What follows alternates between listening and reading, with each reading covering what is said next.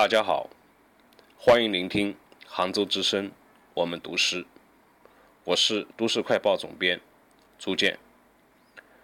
我今天读的诗是来自约翰多恩的作品《丧钟为谁而鸣》。丧钟为谁而鸣？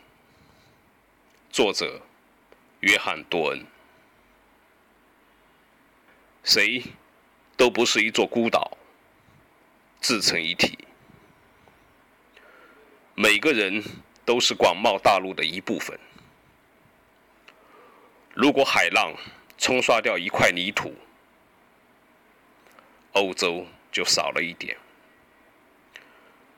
如果一个海角，你朋友或你自己的庄园被冲掉，也是如此。任何人的死亡都使我受到损失，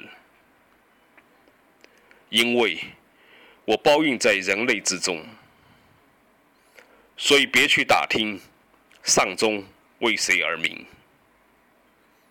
它为你而敲响。